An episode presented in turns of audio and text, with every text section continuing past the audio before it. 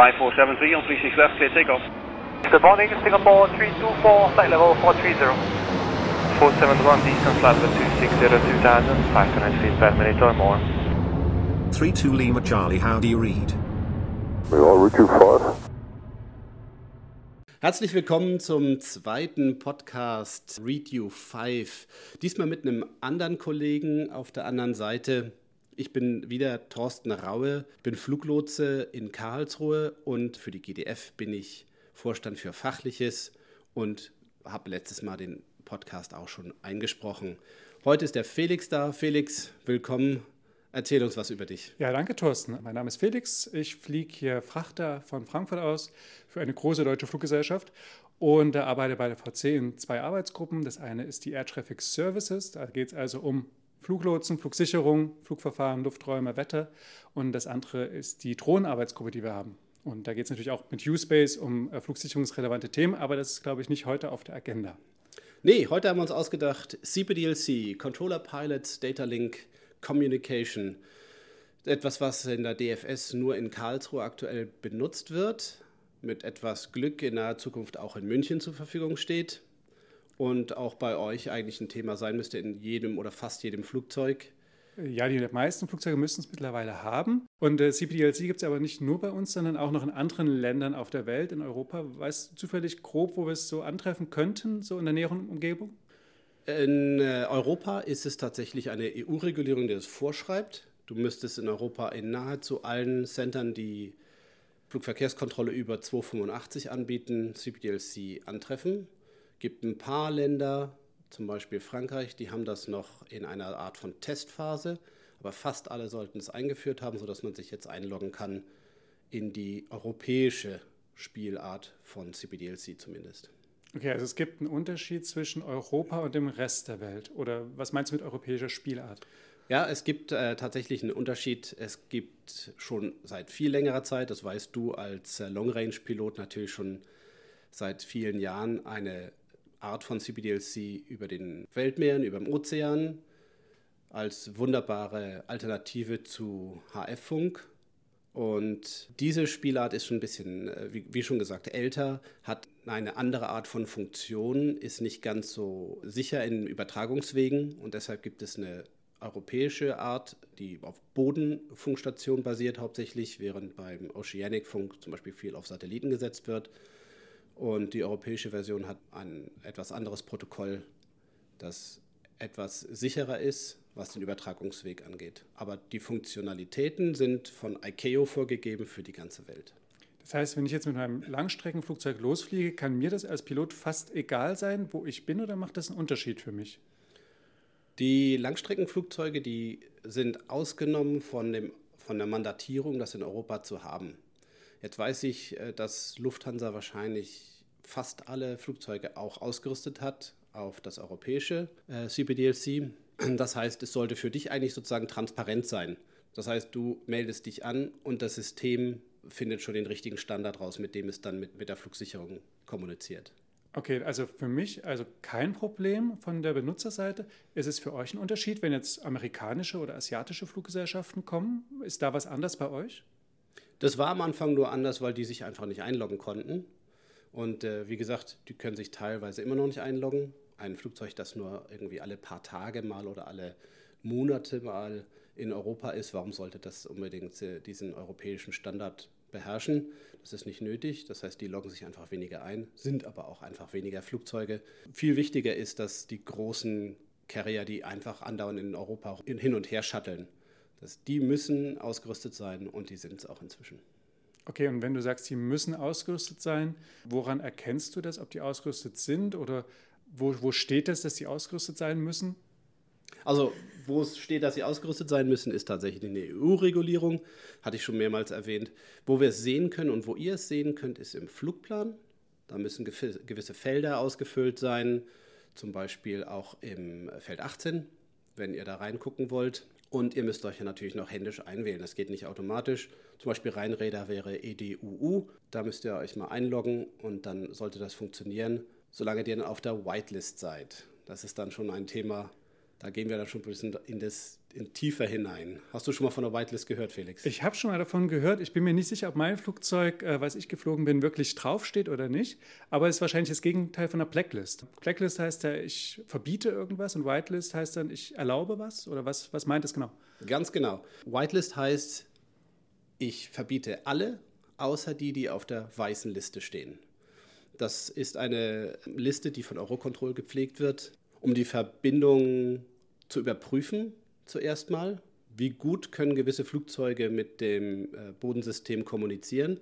Und da wurden auch schon, wurde auch schon herausgefunden, dass manche Systeme nicht so gut funktionieren und die wurden dann von dieser Whitelist auch runtergestrichen und können sich nicht mehr einloggen und somit auch nicht mehr das System ein bisschen stören, sodass es für alle besser funktioniert. Wenn du sagst Systeme, ähm, heißt es dann ganze, ganze Flugzeugtypen, also was weiß ich, die ganze 747, die es auf der Welt gibt, die fliegen dann nicht mehr oder nur noch, äh, die eine bestimmte Kommunikationseinrichtung an Bord haben oder von einer bestimmten Airline oder wonach richtet sich das? Da wird tatsächlich nach einem geguckt, das muss von den Operatoren äh, angegeben werden, was für ein Equipment die wirklich an Bord haben. Da geht es dann tatsächlich auf, auch auf Details wie äh, Versionierung oder Zusammenspiel von gewissen Systemkomponenten. Mir war es auch neu, dass nicht eine 747, die vom Band rollt, genau dieselbe Einrichtung hat wie die andere 747, die nebenan vom Band rollt, sondern dass der eine sich das reinkauft und der andere was anderes reinkaufen kann. Und danach wird geguckt und wie das zusammenspielt und dann guckt man sich einfach statistisch an, funktioniert das alles sauber oder auch nicht. Aber für mich als Pilot heißt das, also rein theoretisch müsste ich irgendwo im Handbuch nachgucken können, stehe ich auf dieser Whitelist drauf oder vielleicht sehe ich es auch im Flugplan, weil dann irgendwo das richtige Kürzel steht. Aber, aber wenn ich auf der Whitelist bin, kann ich mich einfach bei euch einloggen. Ganz dann genau. Funktioniert alles ganz normal, ich habe keine Bedenken, alles funktioniert. Ganz genau. Und wenn ich nicht auf der Whitelist bin, darf ich mich gar nicht bei euch einloggen, darf ich mich gar nicht melden oder kann ich es trotzdem probieren oder was passiert denn dann? Probieren kann man es natürlich. Da haben auch manchmal Kollegen von dir, die einfach mal fragen, es klappt einfach nicht, es klappt einfach nicht. Dann können wir nachgucken tatsächlich, weil im Flug wird es vielleicht natürlich etwas für euch schwierig sein. Äh, wir können nachgucken, ist denn die Registration auf der Whitelist? Und dann können wir wenigstens rausfinden, woran es liegt, wenn denn das Interesse daran besteht. Man könnte dann auch sagen, wenn man nicht auf der Whitelist ist, kann man vielleicht den Operator dazu äh, animieren, sich draufschreiben zu lassen. Und äh, dann kann man halt, wie gesagt, einfach mal ausprobieren. Okay. Aber gibt es noch Betreiber, also Airlines oder vielleicht auch eine Business Aviation Betreiber, wo ihr sagt, oh, die funktionieren ja nie, die müssten das eigentlich mal machen oder haben das mittlerweile alle? Alle, die gewerblich fliegen, müssen inzwischen ausgerüstet sein. Das ist sozusagen die Mandatierung und über 285. Wenn Das du heißt- sagst, du aber willst, du willst sowieso nicht hoch, brauchst es auch nicht, ist in Ordnung. Aber praktisch äh, haben es eigentlich so alle, die bei uns rumfliegen. Also alle sind auf der Whitelist, alle können sich bei euch einloggen. Fast alle, genau. Okay. Ja. Wir haben ja jetzt schon festgestellt, dass äh, ihr das en route benutzt, also im, im oberen Luftraum. Ähm, aber ich kenne das auch aus USA. Da kann ich am Boden, wenn ich mir meine äh, Streckenfreigabe holen will bei ATC, kann ich mich einloggen mit K USA. Das geht an jedem Flughafen in den USA oder an vielen großen zumindest. Und dann kriege ich automatisch da meine Freigabe. Das ist doch dann auch CBDLC oder ist das was anderes? Und warum geht das bei uns nicht? Oder geht es bei uns? Es geht auch an, teilweise an den Flughäfen in Deutschland. Das ist äh, genau wie das alte Oceanic CPDLC, ist das über ACAS. Dabei wird von der Clearance Delivery die Streckenfreigabe auch digital übermittelt. Das gibt es auch in Deutschland. Ist, wenn man es genau nimmt, nicht das CPDLC, über das wir äh, gerade sozusagen hier reden. Das ist eigentlich so ein anderes Protokoll, das für die Flugphase da ist. Okay, also wenn du sagst, es ist ein anderes Protokoll, was heißt das jetzt genau? Auch, macht das wieder einen Unterschied für mich oder ist einfach nur irgendwas im Hintergrund ist anders? äh, Ich muss mir es eigentlich nicht weiter merken. Oder was ist da der Unterschied, wenn du sagst, anderes Protokoll? Das ist für dich, glaube ich, soweit ich das verstanden habe, transparent. Wie gesagt, du merkst es gar nicht. Das ist, soweit ich informiert bin, auch bei dir das gleiche Gerät im Cockpit, das das bei dir anzeigt. Äh, nein, es ist einfach nur ein rein technischer Unterschied. Deswegen Protokoll. Also das ist ja eine technische Ebene. Das ist für dich eigentlich egal. Okay, und dann hast du gesagt, also im oberen Luftraum wird es bei uns auf jeden Fall genutzt. Ähm, unterer Luftraum, du hast vorhin gesagt, ah, über 200, Flight Level 285 muss man es anbieten als äh, Flugsicherungsanbieter.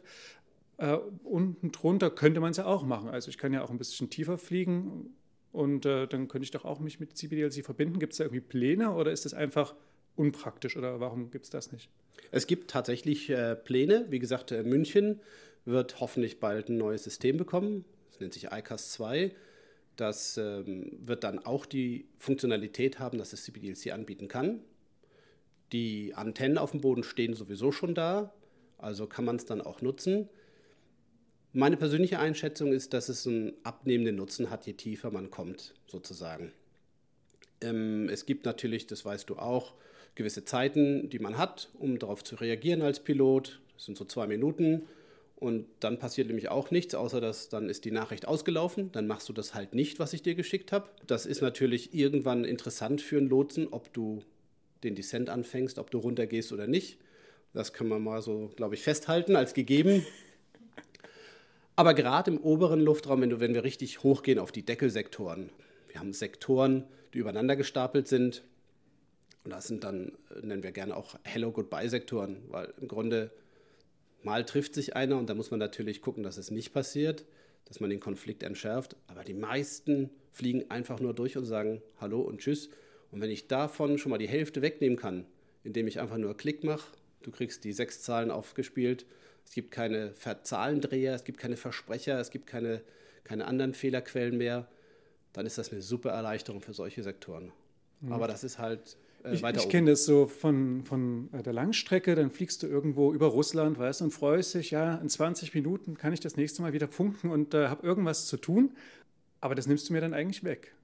Also ich mache ja dann fast gar nichts mehr mit meinem, mit meinem Funkgerät, sondern ich drücke nur noch einen Knopf. Ich weiß nicht, wie es bei euch passiert. Ist ja vielleicht auch eine Sache, wo man sagt, ha, ist das wirklich so aus, aus Human Factors Sicht wirklich sinnvoll?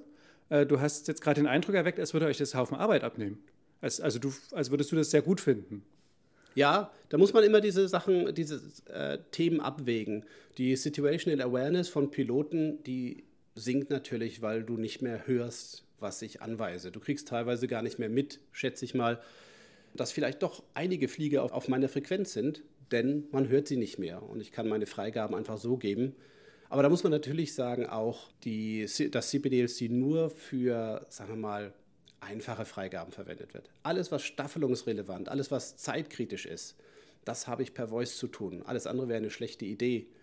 Und deswegen wird es ab einem gewissen Punkt, hört auch CPDC auf interessant zu sein, zum Beispiel, wenn man einfach die Verkehrsmenge nimmt. Alle Freigaben muss man selbst geben. Wobei auch da wieder, ich bin ein Riesenfan der Send-Funktion. Was, ist die, was für eine Funktion? Die äh, Contact-Funktion, das heißt bei uns natürlich Send. Okay. Ja, wenn es nur diese Funktion gäbe, wäre CBDLC schon toll. Wie gesagt, du glaubst mir kaum, was ich schon für Zahlen zurückgelesen bekommen habe von Piloten beim Wegschicken. Da kann alles passieren. Ja, okay, das verstehe ich natürlich. Ähm, ich kenne das auch. Irgendwann so müde durch die Nacht kommst du an und du kannst einfach die sechs Zahlen nicht mehr in eine logische Reihenfolge bringen. Aber merkt ihr denn, dass in den Reaktionszeiten, dass es jetzt zum Beispiel viel schneller geht oder dauert es viel länger, bis ein Flugzeug das macht, was ihr sagt? Weil VHF ist ja relativ eindeutig, du sagst mir was, ich antworte dir, wir wissen innerhalb von fünf Sekunden Bescheid. Wie ist es bei CPDLC so erfahrungsgemäß? Wie lange dauert das? Und beobachtest du das auch aktiv? Also wenn du jetzt, was auch immer du machst bei dir, äh, wenn du das machst und mir eine Nachricht schickst, guckst du dann die nächsten zwei Minuten, hat der Felix geantwortet? Hat der Felix geantwortet? Oder machst du erstmal was anderes? Und, und wie, siehst, wie stellt sich denn das für dich dar? Viele Kollegen ähm, benutzen CPDLC, um nebenher nochmal eine Clearance zu dir zu schicken, beziehungsweise dich wegzuschicken oder ähnliches. Und da wird dann in dem Moment halt nicht auf dich geachtet. Deswegen ist aber gar kein Problem, weil wir ja die wichtigen Freigaben per Voice machen. Und dann kriegst du halt mal einen Climb oder ein Direct, ist auch ein wunderschöne, wunderschönes Beispiel. Wenn ich dir einfach einen Service Direct gebe, ist mir wirklich Wurst, wann du es machst. Hauptsache, du machst es irgendwann. Und dann gucke ich nach zwei Minuten mal hin, habe ich einen Haken, einen grünen, habe ich einen roten Fehler oder habe ich, er hat es nicht gesehen und dann kann ich dich immer noch ansprechen. Deswegen, wenn wir dir euch was schicken, ist es normalerweise so, dass wir einfach in ein paar Minuten nochmal drauf gucken. Wir haben so einen Scan-Vorgang, der wird uns so eingedrillt, so ein bisschen, dass man sowieso sich jeden Flieger nach einer Zeit wieder vornimmt und beim nächsten Mal gucken wir dann.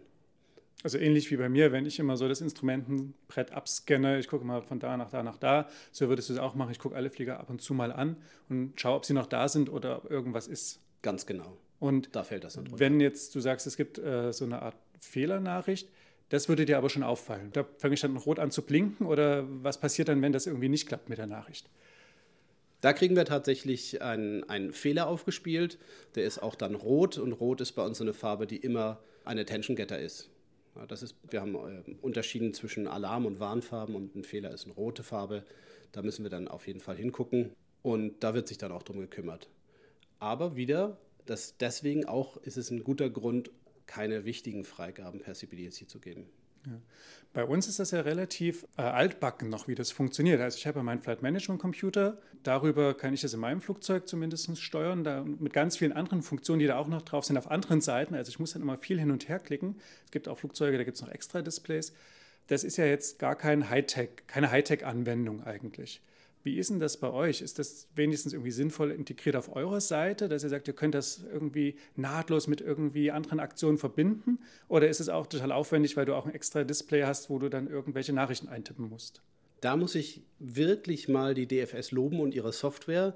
Die GDF ist ja durchaus manchmal kritisch, aber in dem Fall haben sie einen wirklich guten Job gemacht. Wir haben bei dem ICA-System, das in Karlsruhe läuft, müssen wir sowieso viele Eingaben tätigen. Wir müssen uns das alles einklicken, damit das System uns unterstützen kann. Und da wir das sowieso eingeben, gibt es dann einfach nur noch einen Klick, wo wir sagen, okay, jetzt sag es auch dem Piloten bitte. Und dann äh, läuft der Rest ganz automatisch im Hintergrund ab. Und das ist ähm, eine wirklich, wirklich gute Sache. Es ist keine extra Arbeit. Es läuft völlig automatisch einfach in unserer Arbeit ab. Das haben sie wirklich gut gemacht.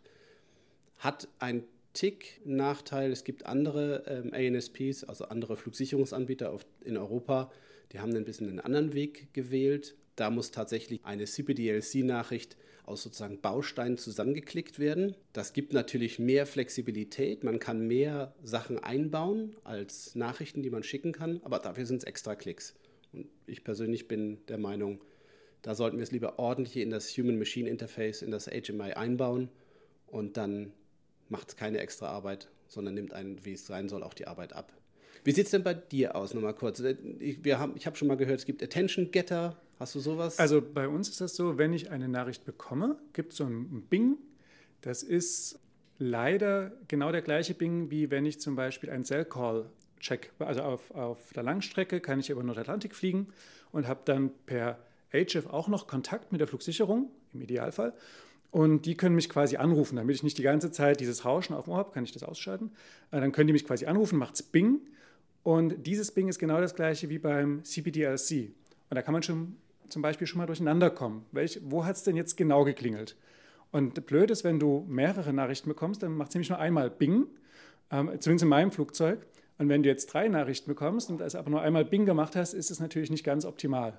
Weil dann könntest du die eine Nachricht angucken und vergisst, dass du noch zwei andere hast. Oder merkst es einfach nicht, gerade wenn du jetzt, ich sag mal, wieder nachts unterwegs bist, vielleicht müde, ähm, dann hat es natürlich ein gewisses Fehlerpotenzial. Und was du gerade beschrieben hast, wir müssen uns diese Nachrichten zusammenbasteln aus Bausteinen. Also ich gehe zuerst auf äh, ATC Request und dann sage ich, ich möchte einen Climb haben, dann möchte ich das Flight Level eingeben und dann erst kann ich das wegschicken. Und das muss ich ja auch mit meinem Kollegen noch abklären. Also wir müssen einmal beide drüber gucken. Wir gucken mal beide drauf, was für eine Nachricht gekommen ist. Im Idealfall sollten wir dann beraten, was wir machen.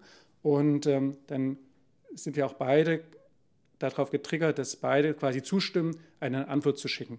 Äh, Im richtigen Leben ist das manchmal ein bisschen verkürzt, weil du sagst, okay, Contact Maastricht, gucke ich den anderen an, der sagt ja, dann ist das relativ einfach. Ne? Was mich da jetzt interessieren würde bei uns, müssen also beide im Team drauf gucken, ihr sitzt ja nicht immer alleine am Schirm, ihr habt auch manchmal jemanden, der zuarbeitet, oder? Müsst ihr das denn auch so zusammen koordinieren? Gibt es da was? Bei uns ist das ein bisschen anders. Wir haben, wie du schon gesagt hast, äh, normalerweise eine Arbeitsteilung zwischen dem Executive und dem Planner. Früher hießen sie Radar und Co. Der eine redet mit euch über den Funk, der andere redet mit den anderen Kollegen, die drumherum arbeiten. Also der Telefon. Executive redet mit mir dann. Der Executive redet äh, mit den Piloten und der Planner macht die Vorplanung und redet mit den anderen Sektoren drumherum. Und bei CPDLC ist es ganz einfach so, der Executive spricht nie mit dem Planner ab, welche, äh, welche Freigabe er in dem Moment jetzt absetzen will. Ja, der Planner macht den Plan, der Executive führt ihn aus und das macht er mit seiner Lizenz und seiner, seiner Erfahrung. Und genauso läuft das bei CPDLC. Aber tatsächlich gibt es durchaus Bestrebungen, dass der Planner jetzt auch mal Sachen schicken könnte. Am Anfang war es streng verboten. Jetzt ist es möglich, zum Beispiel mal euch einen Send, einen Contact zu schicken.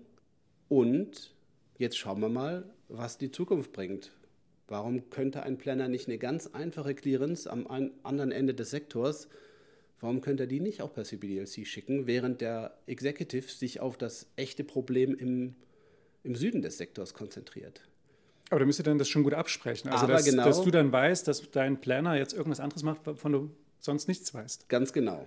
Und das ist noch so ein bisschen da, da wo, man, wo man sehr vorsichtig sein muss, wo die Leute sich gut absprechen müssen. Und äh, da müssen wir noch drüber nachdenken, ob das eine gute Idee ist tatsächlich. Aber da gibt es Möglichkeiten der Veränderung. Ja.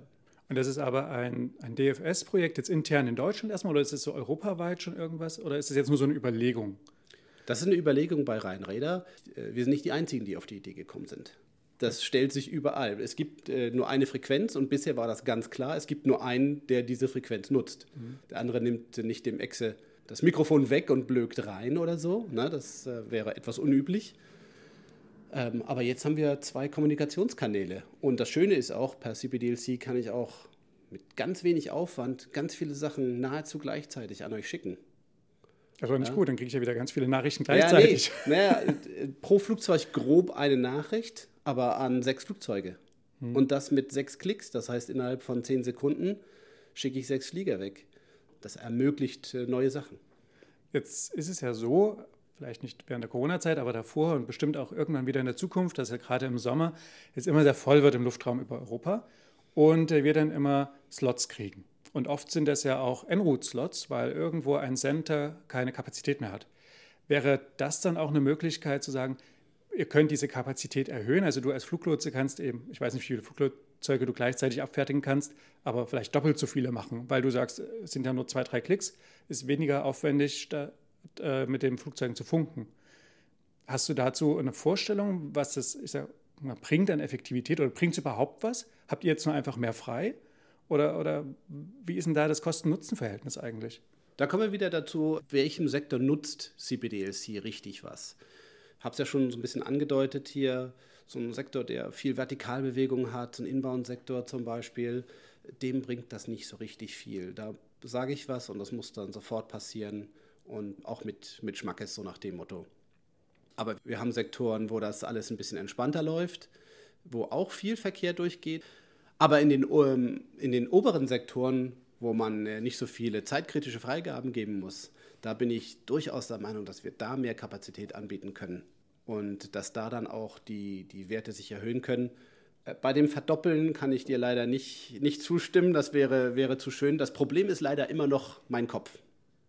Wie viele Flieger kann ich merken? Wie viele Probleme kann ich gleichzeitig bedenken und im Kopf halten? Und das ist immer noch der entlimitierende Faktor. Aber gerade bei den Sektoren, die ich gerade besprochen habe, da denke ich immer zum Beispiel an einen, den äh, Nattenheim-Sektor. Nattenheim ist wo? Nattenheim ist äh, über der Rheinland-Pfalz ungefähr. Da ist der limitierende Faktor nicht mein Kopf, sondern die Airtime. Wie viele Funksprüche kann ich überhaupt in einer Minute unterbringen? Und zwar relativ unwichtige, wie so zum Beispiel Hello und Goodbye. Und wenn ich da einfach nur Hello sage und den Rest kann ich klicken, dann kommen wir schon in eine, in eine interessante Richtung. Da kann man schon dann was tun. Bin ich fester Überzeugung. Okay. Ich würde gerne noch ganz kurz wissen, wie, wie bei euch, ich habe schon, wir haben ja darüber geredet, bei, in unserem ATM-System ist es ziemlich gut integriert. Du sagtest, du hast da so eine Box und äh, die Zu Zuhörer können es jetzt nicht sehen, aber du guckst immer dabei dann so ein bisschen nach unten und fingerst da mit deinem Finger so ein bisschen in der Luft rum. Ähm, da kommt halt so eine Nachricht und du sagtest auch, das sind mehrere, sind mehrere auf einem Bildschirm. Und was macht ihr dann? Müsst ihr, müsst ihr nur noch sagen, okay, execute oder was, was geht ab? Es kommt so ein bisschen drauf an, wie immer. ähm, typische Pilotenantwort, es kommt drauf an. Also es kommt drauf an, was für Nachrichten kommen. Ein ähm, ganz typischer Fall wäre, wir fliegen in einen neuen Sektor ein und dann macht es das erste Mal Bing, weil wir eine Nachricht bekommen, Sie sind jetzt im Sektor XY. Die nehme ich, drücke ich auf Accept, äh, nehme ich nur zur Kenntnis ähm, dann kommt gleich äh, die, Frage, äh, die, die Nachricht, Higher Flight Level may be available if requested. Da drücke ich auch nur Accept. Und äh, das ist relativ einfach. Also da habe ich meinen FMC, meinen Bordcomputer sozusagen, über den ich ja alles steuere. Da gebe ich meine Route ein, da kann ich Geschwindigkeiten eingeben, Temperaturen, Winde. Und eines von diesen vielen, vielen Seiten, die ich da anwählen kann, ist eben auch die Kommunikation per CPDRC. Darüber wählen wir uns auch ein. Und dann kriege ich quasi so eine lange Liste an Nachrichten, die ich bekommen habe.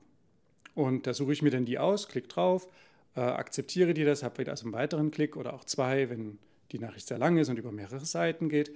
Es ist also jetzt von der Ergonomie in vielen Flugzeugen nicht optimal. Also ich glaube, in so einem neuen 350, 787 Dreamliner, da ist das alles etwas schicker gelöst. Aber wenn wir jetzt so an die Standardflugzeuge denken, die schon 20 Jahre in der Luft sind, dann ist da das ist halt ein integriertes System. Ich glaube auch, man hat es früher gar nicht sich so vorstellen können, was da alles kommt, sonst hätte man es vielleicht anders gemacht. Aber es ist so ein bisschen Klickerei. Und dann kann das natürlich passieren, wenn du mir jetzt drei Nachrichten gleichzeitig schickst, dass das eben auch mal dauert, bis ich die beantwortet habe, weil ich ja erst die anderen zwei lesen und abklären mit dem Kollegen und dann antworten. Das ist so ein bisschen ein Prozess manchmal. Und mhm. manchmal habe ich auch noch andere Sachen zu tun, außer auf deine Nachrichten zu antworten. Das ist ja das Schöne beim VHF-Funken. Du, du funkst mich an, ich kann dir sofort antworten und du weißt, dass ich es gemerkt habe. Und beim CPTLC weißt du es halt nicht. Und ähm, wenn ich das richtig in Erinnerung habe, gehen auf dem Nordatlantik ja auch viele Nachrichten oder relativ viele verloren. Also ich glaube, zehnmal mehr als verloren gehen sollten, äh, verschwinden irgendwo. Und dann ist mir das schon öfter passiert, dass wir uns gefragt haben, Mensch, warum schickt ihr uns denn nicht die Frequenzen für den nächsten Sektor, also auf dem Nordatlantik zum Beispiel, oder warum passiert denn jetzt dies oder jenes nicht? Und dann nachgefragt haben und gesagt hat, nee, ich habe euch das geschickt. Und da wäre natürlich für mich jetzt die Frage, wenn er sagt, er hat es mir geschickt, aber bei mir kommt es nicht an, dann ist es doch eigentlich nicht schön und dann habt ihr doch eigentlich bestimmt irgendein Tool, um das festzustellen, ob ich das bekommen habe oder nicht. Oder ist, seid ihr da so im luftleeren Raum unterwegs und sagt, ja, ich schick das mal los und mal gucken, ob was passiert. Da ist das europäische System CBDLC tatsächlich besser als das alte Fans 1, das über dem Atlantik funktioniert. Und wir haben ja auch nur äh, Kommunikation über Bodenstationen zum Beispiel, über Antennen, die tatsächlich fix auf dem Boden stehen gab ja interessante Berichte über verspätete Meldungen, die über Satellit-CPDLC ausgeliefert wurden, Stunden oder sogar Tage später. Ja, im Pazifik gab es mal so einen Fall, da ist eine äh, Freigabe einen Tag später gekommen, ähm, anderes Flugzeug, aber die gleiche Flugnummer und die haben dann natürlich was gemacht, was sie eigentlich nicht sollten. Ja, das kann man zum Glück in Europa ausschließen. Wir haben hier ein größeres System, das im Hintergrund funktioniert und, und checkt. Das heißt, wir kriegen immer eine, einen Fehler, wenn was fun nicht funktioniert. Wir kriegen immer eine Fehlermeldung, wenn eine Nachricht nicht ausgeliefert wurde. Manchmal ist es ein bisschen zu sensibel. Manchmal kriegen wir einen Fehler und dann sagt der Pilot, ja, nee, ich habe es eigentlich doch abgeklickt, aber dann ist irgendein Timer im Hintergrund abgelaufen. Da ist es dann vielleicht noch ein bisschen zu justieren, aber lieber so, als dass es unkontrolliert funktioniert und Stunden oder sonst was mhm. später oder einfach verloren geht. Das passiert bei uns nicht. Was ich mich immer frage, wir können ja auch Freitextnachrichten schicken. Also ich kann dir jetzt eine Nachricht schicken, da schreibe ich irgendwas rein und dann kommt meistens irgendwas Nichtssagendes zurück, zum Beispiel wie Standby oder ja, was anderes. Nutzt ihr das? Könnt ihr es überhaupt lesen? Nutzt ihr das? Also das Europäische kann keinen Freetext von Piloten empfangen.